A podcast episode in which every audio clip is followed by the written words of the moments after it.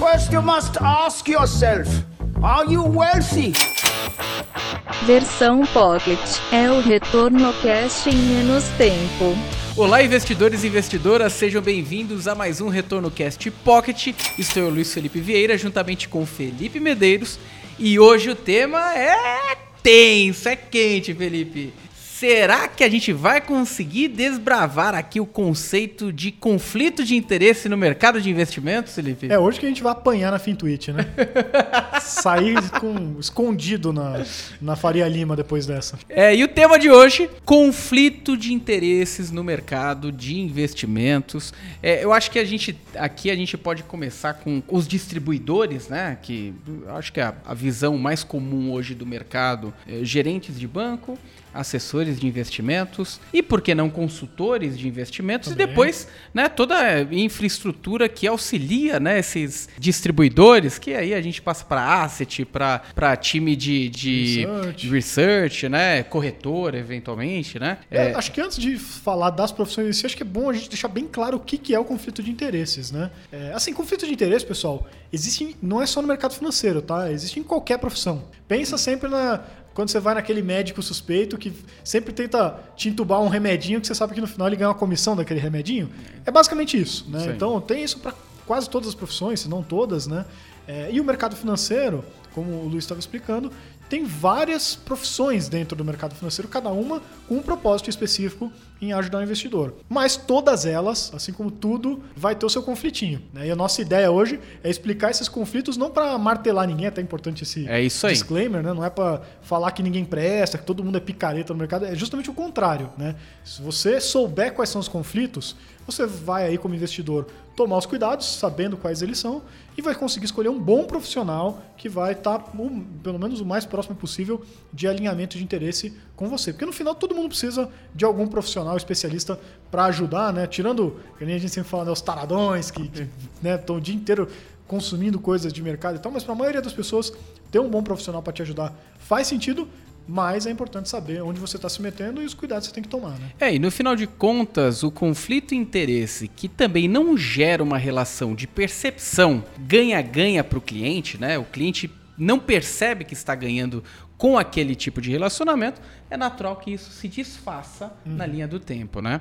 É, eu acho que o, o, a, aqui uma profissão que foi muito martelada no mercado e muitas vezes injustamente, né? Uhum. É a profissão do gerente de banco, aquele que começou, né? No processo de alocação, é, acho que muito por, por questões de, de, de, de metas, né? Descompasso de metas com propósito do investidor uhum. e o gerente sempre sente, sentia ou ainda sentem, né? Essa pressão, poxa, eu trabalho a favor do investidor ou bato minha meta, né? Como, é, uh -huh. Porque tem o regional aqui me Eu ligando, né? O tanto de pique, o tanto de não sei o quê, né? Exatamente, né? Inclusive eu contei no um dos cases ali, logo que a gente fez o podcast lá em 2019, né? Que eu, quando eu cheguei no, no, no, primeiro investimento pedindo auxílio, eu não sabia nada, o gerente de banco me colocou uma FAP, que era tipo um PGBL da época, horroroso, tributação sobre o total investido.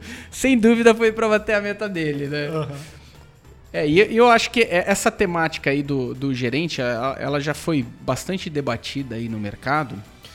É, desculpa e... te interromper, né? E eu acho que assim, eu não sei se você já você ia trocar de profissional ou não. É, eu, eu ia falar, já foi muito, muito é, acho que foi muito explorada é. E, é, e é claro os conflitos de interesse que existem né, para numa instituição é, financeira, só que veio uma outra vertente, né, que foi os, foram os assessores de investimento, que trouxeram é, uma transparência muito maior né, do processo de alocação e que também tem lá né, suas nuances em relação a isso e muita gente falando que existe bastante conflito de interesse na é, profissão. Até antes de falar dos assessores, que eu acho que é um dos tópicos principais que sempre surge esse tipo de coisa, né? Só queria complementar o negócio dos gerentes, né?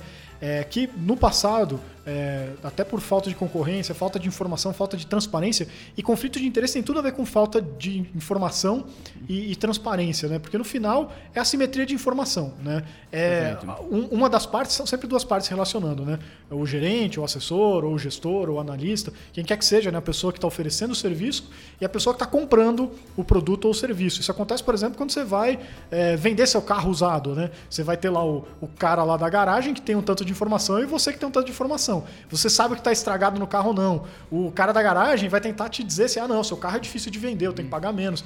Então, tem essas assimetrias de informação onde é, os conflitos vão né, tentar explorar ali é, uma vantagem para si. Né? É, e o que eu estava querendo dizer em relação a isso com o negócio do gerente é que tinha isso, né? Você não tinha informação de, é, no mercado, as pessoas não sabiam o que estavam comprando, né? Era um é, oligopólio ali, né? E não tinha transparência nenhuma de que taxa que estava embutida ali nos bancos e tudo mais, né? É, então, os, os, gerentes por si só não precisavam ser muito especializados em investimentos, né? Eles vão lá, ofereciam a, a, previdência que não tinha nada a ver com o que o investidor estava procurando e boa, e o investidor nem ia saber se estava errado ou não. É, com o crescimento do, de, de, outras estruturas de mercado de distribuição aí, mais recentes, né, isso forçou com que os bancos começassem a qualificar finalmente os gerentes de investimento. Tanto que separou, né? Hoje em dia, pelo menos assim, eu acho que os grandes bancos, né, o que eu tenho visto por aí, né, é, quando você vai tratar de investimento, desde que você tem um patrimônio mínimo ali, que senão eles também te largam. Aí se não tem muito dinheiro, eles vão te largar na vai, mão. Vai pra poupança. É isso é. aí, não vão estar tá nem aí para você. Mas você tem algum patrimônio, eles já separam. Olha, você quer crédito, cartão, é, conta corrente, isso aqui. Aí você trata com o gerente da agência. Se quer investimento, ah não, agora tem um cara específico, é né, que é certificado e tal, que vai te atender, porque eles estão tendo esse problema, né? A concorrência estava fazendo eles perderem, né, clientes, né? Exatamente. Então teve uma transformação, né? O gerente de banco lá de cinco anos atrás é, que falava de investimento não é mais o gerente de hoje que não é mais tão genérico. Já é um cara um pouquinho mais especializado, tá um pouquinho mais preocupado em te entregar um bom serviço, porque ele sabe que tem a concorrência batendo na bunda dele ali, então ele vai também se dedicar é, a oferecer alguma coisa um pouquinho mais alinhada, né? Perfeito. E a gente sai do modelo do gerente que é CLT, que responde a uma meta bancária, para um profissional que ele é muito mais empreendedor, que é o agente autônomo, né, o assessor de investimentos, é, que ele, na combinação de alocação das suas estruturas, ele gera receita. E dessa receita ele traz as, os seus dividendos, a sua remuneração. E muita gente né, acaba, acaba pegando nesse assunto é, dizendo que existe muito conflito de interesse em relação às alocações dos produtos dos assessores de investimentos. Né? Acho que esse assunto vem, sido, vem sendo bastante debatido né? Uhum. É, para saber se a estrutura atual ela é eficiente ou não, se existe. E de fato, olhando é, é só superficialmente, é, a questão, parece sim que existem conflitos de interesse e as pessoas podem se afundar nesses conflitos de interesse. Só que uma coisa interessante dos assessores de investimentos é que alguns estudos mostram justamente o contrário, né? Que as carteiras dos próprios assessores são muito parecidas com as carteiras que eles orientam os clientes, né? Então é. cai um pouco esse argumento de conflito de interesse, né? É, em alguns casos. Eu acho que é, acho que o conflito de interesse ele existe em partes, né? Por conta desse motivo matemático financeiro, né? As pessoas que estão lá trabalhando no mercado querem ganhar um dinheiro a mais, então pode acontecer, né, de ela querer levar alguma vantagem é, de assimetria de informação, como a gente estava falando, né, em cima do, do, do, investidor, do cliente no final, né? Mas tem uma coisa também que quem está trabalhando ali é um ser humano também.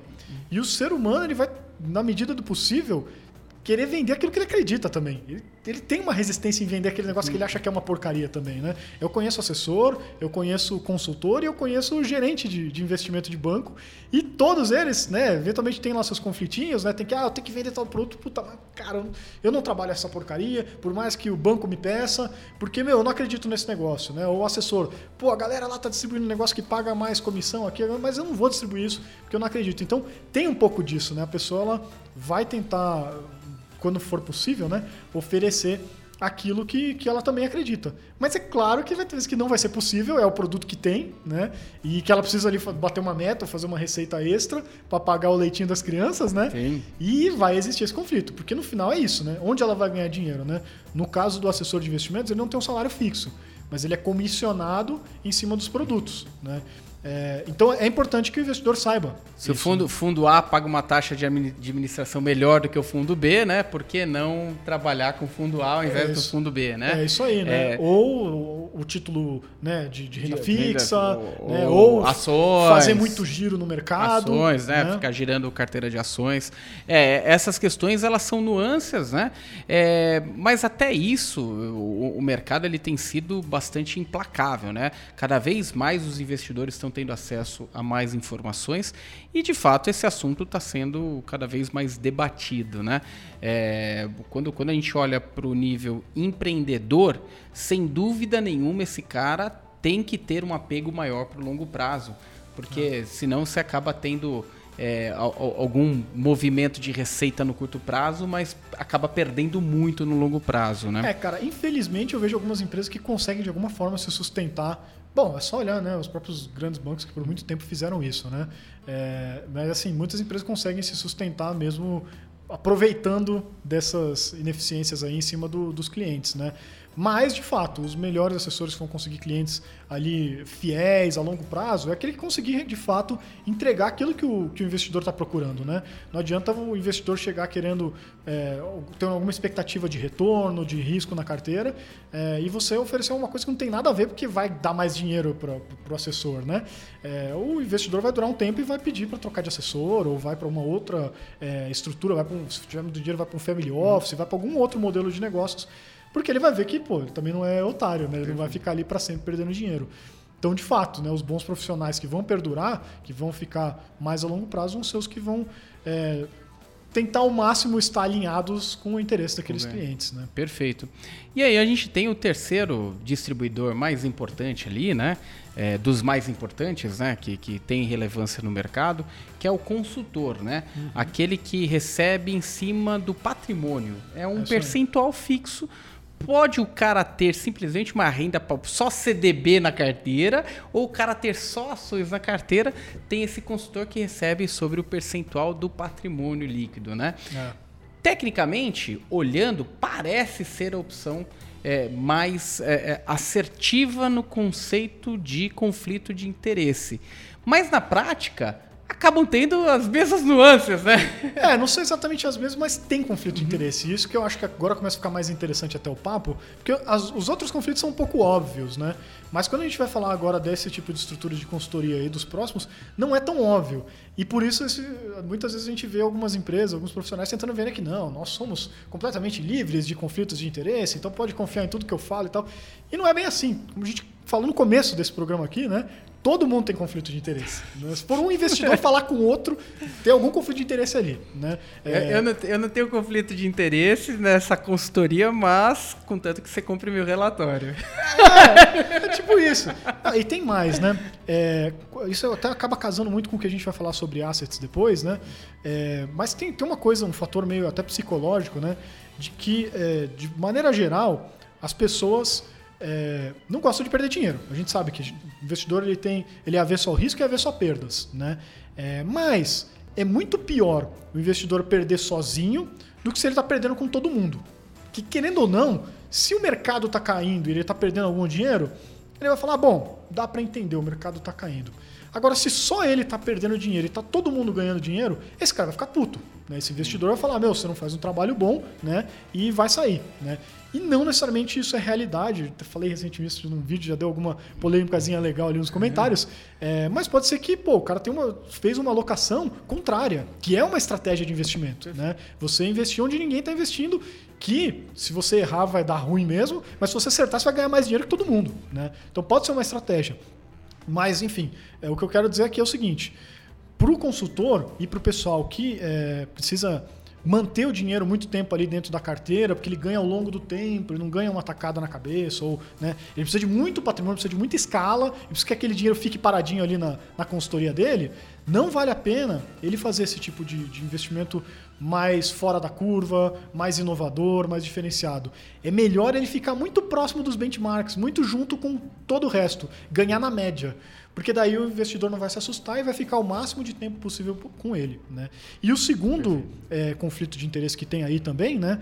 É, não dá bem um conflito de interesse, né? Mas um potencial problema desse modelo que é, o pessoal geralmente acaba não revelando, né? É, que para o consultor, a menos que ele tenha um caminhão de, de patrimônio ali embaixo dele, da consultoria dele, é, não faz sentido, ele não vai ganhar muito dinheiro, ele vai conseguir, não é uma profissão que vai, vai fazer esse cara crescer na, na vida, né? Então ele tem que ter muito dinheiro. E para ele ter muito dinheiro, ele vai ter algumas saídas. Ou ele vai atender muitos investidores com pouco patrimônio, e aí ele vai atender todo mundo de forma genérica, vai fazer a mesma carteira para todo Só mundo. prateleira. Porque, é, porque ele é um ser humano. né? Ele não tem como atender mil clientes personalizadamente, de forma consultiva, que é o que ele vai te propor. Então ele vai atender de forma muito genérica, ou ele vai ter que atender só clientes gigantescos, e aí a gente está falando aí praticamente de um family office. Né? É, se ele tiver uma mistureba lá, é, clientes gigantescos e outros pequenininhos, pode ter certeza que ele vai dar um mínimo de atenção para você que tem um pouco menos de patrimônio e Perfeito. vai focar a energia dele nos caras É. grandes. Né? Então tem esse problema também no modelo. Né? Perfeito. É, e o, o- o- o contexto de distribuidor, né? Ele vem cada vez mais é, sendo é, trazido de forma transparente para o mercado por conta desse aumento de concorrência, né? E isso é muito bom para o investidor ter essas concorrências, saber onde mapear, né? Até para cobrar, né? Chegar no gerente, opa, olha aqui, né? Olha, tenho, tenho esse nível de atendimento do meu assessor ou pro assessor e falar, olha, aqui você está girando muito minha carteira de ações e tem, o, né, tem, a outra referência aqui que né, faz o. Então, com isso, você vai balizando também a parte de, de relacionamento, entendendo também aquilo que faz mais sentido, porque não tem. Também problema se você quiser gerar a tua carteira e você gostar de fazer isso, né? Tem muita gente que gosta de fazer Cada os um tem o próprios seu perfil, movimentos, né? De, de, de ações, então não tem problema nenhum. Agora, saindo do, do- do- da distribuição, indo para as assets, eu acho que a gente, a gente vai começar a debater cada vez mais, né? É, esse é um, é um, é um tempo- um tema legal mesmo. Assets tem lá seus conflitos também. É, eu acho que, eu particularmente, eu gosto muito de fundos, não é novidade para ninguém que está acompanhando a gente aqui no Mais Retorno, né? Porque apesar de ter conflitos, é, muitas das coisas problemáticas acabam sendo um pouquinho mais transparentes nas assets. Mas tem problema mesmo assim, tá? E tem grandes problemas que a gente vai falar de alguns deles aqui, né? É, mas é, eu acho que a transparência, como eu estava dizendo, é muito importante para você conseguir diminuir um pouquinho desses conflitos, além de né, alguns arranjos que você tem que fazer. é, Claro, para pessoa física isso não, não chega, né? Mas você vai falar no mercado institucional, né? Por exemplo, há um fundo de pensão lá. Ele vai negociar com quem são os gestores que ele vai contratar para botar o dinheiro nesses fundos e ele consegue negociar alguns, algumas cláusulas específicas, alguns termos é, bem diferentes da pessoa física, né? Então, al- alguns arranjos que você pode fazer para diminuir conflitos de interesse, mas acho que aqui para pessoa física não, não vai vir tanto ao caso, né? É, mas tem, tem conflitos, né? Um dos, é, por exemplo, conflitos, e até eu vi um comentário bem. É, caiu bem a calhar, porque no dia que a gente está gravando, o, acho que é Rodrigo Campos o nome dele, Roderix, lá no, no, no- Twitter, quem acompanha a FinTwitch, com certeza já viu ele, que o cara é um figuraça ali de- do mercado, né? É, mas ele tava comentando lá, pô, a minha carteira eu tenho lá 60% LFT e depois o resto eu diversifico em 6 a 8 fundos, mas todos esses fundos, é, com é, fundos pequenos. Cara focado ali em gerar coisa fora da curva, um cara empreendedor, né, sangue nos olhos e que o cara quer se Quer destacar. entregar, quer É, entregar. É, asset nova e tal, né? E isso já, pô, tem tudo a ver com o que a gente vai falar aqui, né? Porque quando a gente chega numa asset, que chega num patrimônio muito grande, isso tem às vezes até a ver com o que a gente estava falando do consultor, para essa asset começa a ficar mais interessante ficar na média, ficar pianinho, sem dar susto no investidor, e esse cara viver da taxa de administração que vai ser gorda, né? Então você pensa, pô, fundo E bilionário... viver da tacada do passado, né? Isso, continuar vendendo aquela tacadona no passado e tudo mais. E, pô, agora que o cara tem lá fundo de 2, 3, 4 bilhões, a taxa de administração não é mais só para pagar os custos de, de manutenção. A taxa de administração já dá um belo bônus, já dá muito dinheiro para esse pessoal. E, meu, performance deixa lá para ter, né? na hora que bater, bateu. Então, mas não, não é mais. ele não Vamos, tá mais se- vamos seguir a média, né? Vamos dar um. Exato, ele não vai estar mais preocupado em bater o benchmark, ele está preocupado em manter o investidor tranquilo para ele não ir embora e continuar pagando taxa de administração. Então, esse para mim acho que é um dos principais eh, conflitos de interesse numa asset quando ela começa a ficar muito grande e aí, pô, o investidor tem que ficar mais mais esperto, né? Perfeito. É, acho que outro ponto também, que é um, um desalinhamento com, com, com, o investidor, é quando a gente passa por períodos é, de taxa de juros, como a gente passou, períodos baixos de taxa de juros, e o gestor não fazer um movimento de ajuste da sua taxa de administração para o momento que está vivendo, né? Continuar aqueles altos custos. Aí a gente vê uma série de conflitos de interesse. Imagina, um fundo de baixa volatilidade, com uma taxa de 2% ao ano, para ele entregar 100% do CDI com uma taxa de administração de 2, ele tem que entregar 200% do CDI para entregar 100% do CDI. Ou seja, ou ele faz ótimo, as melhores escolhas do mundo, ou ele aumenta volatilidade. Uhum. Caso contrário, ele vai perder do benchmark, né? Uhum. É, e isso acaba gerando uma série de conflitos de interesse. Poxa, se eu sou um fundo que eu sou classificado de baixa volatilidade, o mercado baixou para esse nível e para eu entregar eu tenho que fazer 200% de CDI, como que eu ajusto isso, né? Eu vou ter que tirar o custo para eu não ter que entregar. Ah, não, vou, vou, vou ajustar minha volatilidade, vou aumentar minha vol para entregar uhum. 100% do CDI e isso acaba trazendo um carrego de risco maior que, que o investidor que entrou lá no início não sabe que vai ter um aumento de carrego de risco ali uhum. é, e um desalinhamento, né? Esse também é uma, uma questão que eventualmente acontece aí no mercado, né? É, eu acho que é, tem isso e tem um conflito que é bem importante também, que é a questão de quando ganha, quem ganha, quando perde, quem perde, né? Então, é. quando ganha, por exemplo, na taxa de performance, o gestor ele vai ganhar uma bolada, vai ganhar ali uma, uma recompensa por ter batido o benchmark. Pô, justíssimo quando esse benchmark é adequado, uhum. que tem esse ponto também, né? Uhum. Às vezes o gestor toma um puta risco e coloca o benchmark CDI, né? Então, é meio estranho, né? Tem isso também, né? Outro conflito aí. Mas vamos colocar aqui um gestor que tem um bom benchmark, né? Que fez bonitinho o trabalho de casa dele, bateu, ganhou. Perfeito. Na hora que esse gestor toma pau, por mais que tenha a linha d'água, para quem não conhece assim, eu já vou explicar, né? É, ele não vai perder junto. Você não vai ganhar. É né? Então a linha d'água o que, que funciona, para quem não conhece, né? Fundo caiu, né? ele foi lá ele bateu 100. Né? Caiu, foi para 70. Enquanto ele não passar de 100 de novo, ele não vai ele ganhar não vai mais ganhar performance. Mais bônus, é, Beleza. Mais... É, é, é legal, é uma trava, ajuda. Mas ao mesmo tempo ele também não vai perder. Quem perde sozinho é o investidor. Então, é, se você tem um gestor ali que está precisando ganhar uma grana e um gestor que está é, tá chegando ali no período de, de, de, performance mesmo, que é o final do semestre, né? Então sempre é final de, de, de junho, né? Começo de julho uhum. paga a performance e começo de janeiro paga a performance de novo. Então, por isso que às vezes muita gente desconfia que esse rally de final de ano, por exemplo, é porque os caras começam a torar risco para conseguir dar performance Sim. e gerar um bom bônus no comecinho do ano. Aqui, claro que isso aqui pode ser teoria da conspiração, tá? Eu nunca vi nenhum é. estudo que prove isso de fato. Mas é um conflito de fato, né? É, e aí vem um ponto que é interessante que é, pô, e como é que a gente diminui esses conflitos, né? Então uma coisa que algumas gestoras independentes têm feito, que infelizmente não é tão transparente, seria legal se a CVM começasse a acolher essas informações, eu acho que seria muito relevante, muito útil, né? É você cobrar co-investimento do gestor. Então a gente sabe aí de algumas gestoras que a gente sabe que o, o, o sócio lá, uhum. fundador da gestora e o próprio gestor, quando não é a mesma pessoa, uhum. né? Eles têm que botar X% do patrimônio financeiro deles. Não precisa ser 100%, que 100% é meio estúpido, né? Porque, cara, precisa cara... da liquidez dele, precisa Não, do... é, é, e, e outras, outras alternativas. a gente sempre fala aqui que tem que diversificar. E o é. gestor ele tem que botar 100% no mesmo lugar, é meio estúpido, né? É, mas ele tem que botar um patrimônio relevante, uhum. porque se ele perder dinheiro, vai doer muito para ele também. Uhum. Né? É, então, esse co-investimento, algumas gestoras já fazem isso. E, infelizmente, você tem que né, perguntar e acreditar no número que acho, ele falar. Acho que as, né? as gestoras sérias, acho que praticamente 100%... Elas cobram isso, é, né? Cobram, cobram esse, esse tipo de... E é então, é o skin the game, né? É isso aí. Tá, é tá no jogo, tá no jogo. Cara, é uma forma de reduzir o conflito de interesse bem legal, né? Exatamente. Então existem alguns conflitos de interesse, sim. Como você mesmo disse no início, não dá pra gente esperar o mundo perfeito, né? Tudo tem conflito de interesse, né? A questão é entender, né? Quais que são os riscos daquele conflito, onde que eu tô pisando, porque a relação ela tem que ser boa para o investidor. É. Aquilo lá tem que agregar valor para o investidor. Porque se não agrega valor num contexto de alta concorrência, o investidor parte para outra alternativa, né? De é. investimento.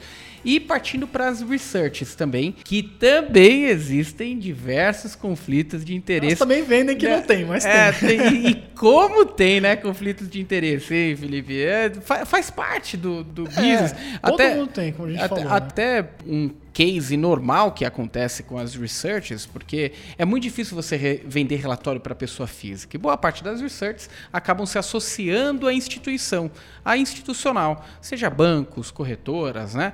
É, e quando você se alia a um gigante, cara, você fica muito refém dos níveis de alocação que aquela research vai fazer. Cara, chega para você e fala, ó, tô emitindo uma dívida grande aqui de um É, de, um, de uma uma locadora, uma, um ativo X, uma, uma empresa X aqui. tira um CRI, uma debênture. É, eu preciso que você avalie bem, inclusive na compra de ações. Cara, mas Ou pelo menos não fale mal. exatamente, fique no neutro. É. Não tem, não, cara, preciso que você, né, imita.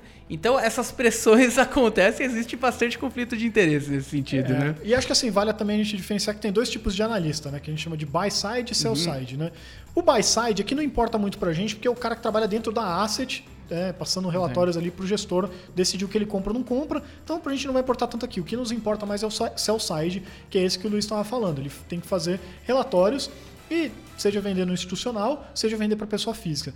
Mas em ambos os casos, esse cara, além de ser um analista, ele tem que ser um cara marqueteiro, comercial, ele tem que aí. vender as ideias dele. É, porque esse cara ele tem que vender relatório, ele tem as metas dele de vender relatório, né? Então é um cara também que dificilmente vai andar muito contra a maré, porque ele tem que estar falando do assunto do momento, ele tem que estar, né? é, Até a gente viu um outro post, curioso, de novo, né? Saiu esse post, a gente já tinha ideia de falar sobre isso, né? Mas eu vi um post hoje no FinTwitch que agora não vou conseguir dar os créditos porque eu não lembro quem falou, né? Mas que é engraçado, né? Na hora que o mercado tá em bull market, tudo é, é festa, né? Tudo é, não, é relatório semanal, stock picking, agora essa é ação, Três gira carteiras diferentes. diferentes, gira a carteira, compra isso, vende aquilo, não sei o que, tal, tudo maravilha, porque qualquer coisa dá dinheiro. Aí vem o mercado bear market, que é o que ele tá vivendo agora. Ah, não, longo prazo, veja bem, não sei o quê. Um monte de carteira some, né? Isso, ninguém acompanha track record Desaparece, de, de né? nenhuma recomendação, né?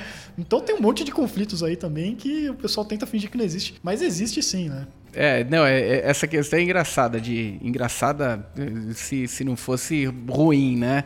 Porque um monte de coisa vai desaparecendo no meio do caminho. Um monte de aposta do analista ali, da research, de 15 que ele fala, duas ele acerta, ele bate nas duas. Esquece o resto que, que foi ladeira abaixo, cara. Ele Cara, vai focar é- naquilo lá que deu certo, Mas né? é isso, cara. O, o mal do guru é esse. Você bota lá, ainda mais se você tem vários gurus na sua empresa, você bota um guru pra dar uma opinião diferente, né? Você bota 10 gurus lá, cada um dando uma opinião. Um deles vai acertar. O que acertou, aí vai- você joga todo o marketing em cima dele. Não, o cara aqui que acertou que né, o Bitcoin ia valer 350 mil reais. Quem sabia É isso disso? Ah, esse cara sabia, né? É. É, então, cara, estratégia infalível, né? Exatamente. Então existem também os conflitos de interesses aí na research e também nas próprias instituições, né? Talvez Quando seja os que mais tenham, né? Quando fala, quando fala de bancões, de corretoras, né? Aí a gente entra para um nível mais pesado, inclusive, né? De, de, de conflitos de interesse, né, Felipe? Até porque muitas vezes a instituição ela é tudo. É. Assim, Ela é tudo, simplesmente. Ela é asset, ela é distribuidora, ela é administradora, É, é tudo, pô. O conflito de interesse acaba sendo tão grande, né, que é, de maneira geral você vê meio que diz, ó, você não pode fazer isso, né? Mas o pessoal faz, monta as estruturas todas jurídicas, são CNPJ separados, e aí eles inventaram no mercado financeiro um termo chamado Chinese Wall, Chinese Wall. né, muralha da China, É. Pra dizer que não, aqui olha, tem até cartãozinho magnético separado, então ó, o cara A que salinha é diferente, ó. isso, o cara que é da asset, ele não entra na salinha do cara da análise. O cara da análise não entra na salinha do cara da distribuição. Mas na prática, esses caras vão tomar cerveja no final do dia no mesmo lugar, né? É, então tem esse conceito. Claro que tem compliance, tem um monte de coisa para fazer o, máximo possível de, de que isso seja respeitado, mas tem que tomar cuidado, né? Porque quando você tem todo mundo, cada um ali dentro com, né, com ah, eu não posso ferrar o meu colega ali do outro lado, então você tem que ver que, putz, provavelmente tem um viés ali dentro, os caras têm alguma meta que vai ser mais a meta da instituição do que do investidor. Então é, tem que tomar seus cuidados também, que aí vai estar recheado de conflitos. Vai ter conflito do conflito, uma coisa em cima da outra. Né? Exatamente.